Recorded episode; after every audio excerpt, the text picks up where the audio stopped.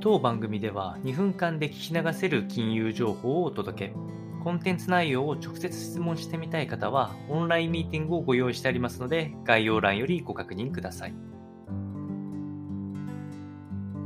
本日のテーマは、消費意欲減少か、ゴールデンウィーク交通機関予約も70%程度に収まるという話をしていきたいというふうに思います。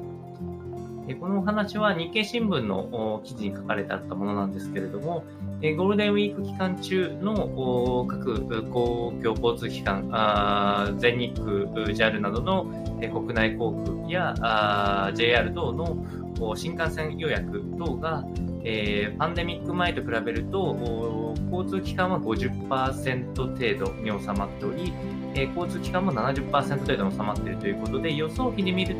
と、かなり下回っているというような状況が分かってきております。で今回は以前と違うのは3年ぶりに緊急事態宣言なども発令なく移動宣言、え移動制限もないので基本的には誰でも動ける状況にはなっているんですけれどもやはり、えー、こう外出意欲とか消費意欲自体の減少っていうのも確認できるのではないかと思います。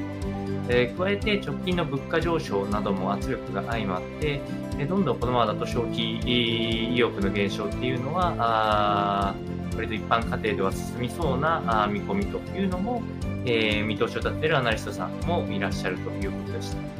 実際の物価上昇のへの反映というのはまだタイムラグがあるそうなので、まだまだこれから続くというのが見通しとなりますので、参考にお伝えをいたしました。